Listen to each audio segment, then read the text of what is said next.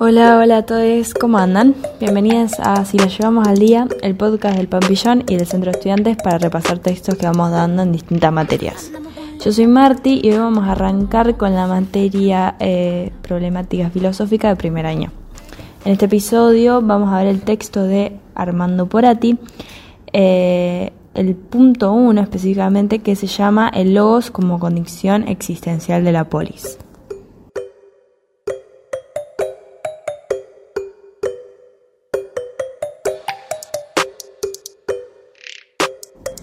Bueno, en un primer momento, Porati critica la, idealización eh, imaginaria alemana eh, de la definición de polis, la cual dice que sus representaciones responden eh, con un vacío a un sinónimo de organización política o con la imagen de una comunidad armoniosa y libre, donde el Estado, pueblo e individuo coinciden en una vida bella.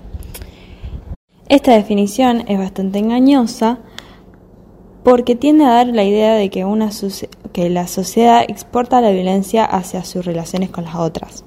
Pero la violencia interna está en la raíz de la polis. La polis, entonces define Porati, fue la matriz que posibilitó el periodo griego propiamente creador. Sería el arcaico del siglo VIII a al siglo VI. Pero la polis no es un concepto, sino el resultado de un proceso cuyas raíces se hunden por detrás de la misma Grecia histórica en la gran civilización de la Edad del Bronce que conocemos como cultura micénica. Esta es una civilización palacial, es decir, pequeños territorios alrededor de un centro, el palacio, habitado por el rey y organizados mediante una compleja burocracia, que aparecen como un perfecto ejemplo de economía redistributiva. El palacio constituye un centro de, poder sobresaturado. Cuando hacia el 1200 aparecen nuevos inmigrantes llamados los dorios, la, civilización micénica colapsa y se da paso a la llamada Edad Oscura, con la que empezaría la historia de Grecia propiamente dicha.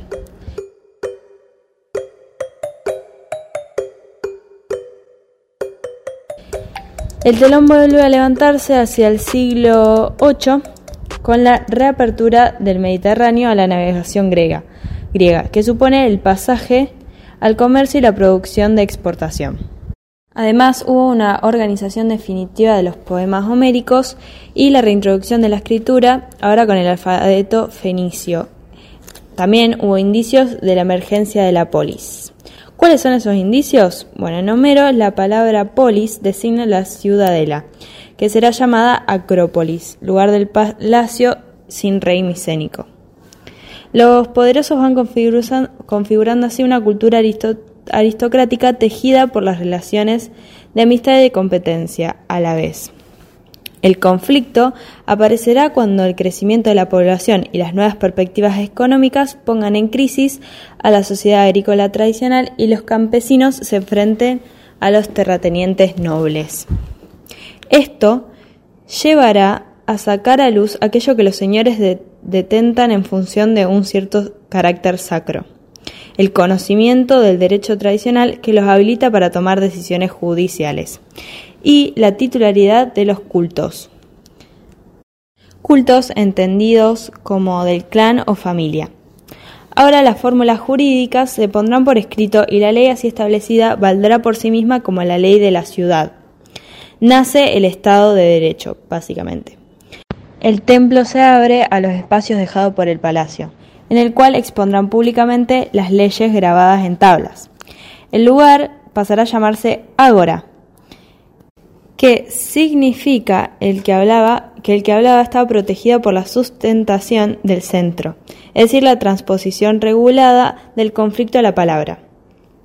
El conflicto llevado a la palabra sobre el fondo de la ley será la condición de, posibilidad, del logos, que siglos después Aristóteles conectará esencialmente el sun politikon, el ser vivo a cuya naturaleza corresponde vivir en polis, cuya naturaleza corresponde al logos, mejor dicho. Pero el logos tiene originalmente la huella de conflicto, porque en el pensamiento religioso político de Solón de Atenas y luego en el que llegaría a ser clasificado como filosófico de Anaximandro, dique, justicia, es decir, justicia, es el ritmo por el que un exceso injusto es castigado y compensado por otro exceso. Con Heráclito aparece por primera vez la palabra logos, que significa tanto la inteligibilidad que hay en la realidad como la posibilidad humana de captarla y decirla. El logos eh, heraclíteo es esta dinámica de los opuestos, el conflicto que anida en la justicia misma y la constituye. Es decir, Porati afirma que la justicia arcaica es trágica.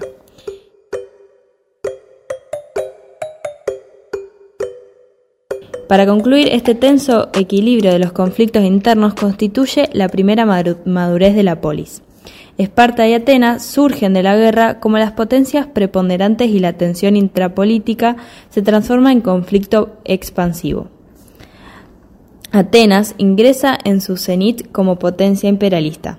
Los tributos de la Liga asegurarán su prosperidad durante el apogeo conocido como el siglo de Pericles. En este contexto, el etos, que es, que es costumbres o conductas de la polis arcaicas, se quiebra. El mismo auge de Atenas es ya una crisis, si se entiende por crisis, no tanto un estado caótico, cuanto una quiebra de los fundamentos tradicionales que no son reemplazados sino por ese mismo éxito.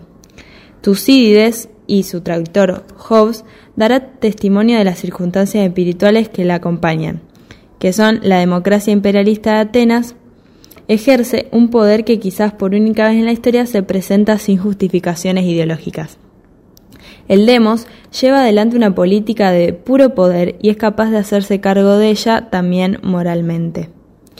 Pero eso se vuelve necesario llevar a la conciencia explícita las condiciones de la construcción del poder y las instituciones democráticas han determinado que su instrumento en el juego político interno siga siendo el logos, el lenguaje y la argumentación persuasiva. La sofística dará a la vez la teoría y la técnica que las condiciones reclaman. Bueno, espero que em, este resumencito les haya servido. Les queremos recordar que es importante que ustedes lean los textos bases, además de estos resúmenes. Eh, para que se puedan preparar eh, correctamente. Así que nada, gracias y nos vemos en el próximo episodio.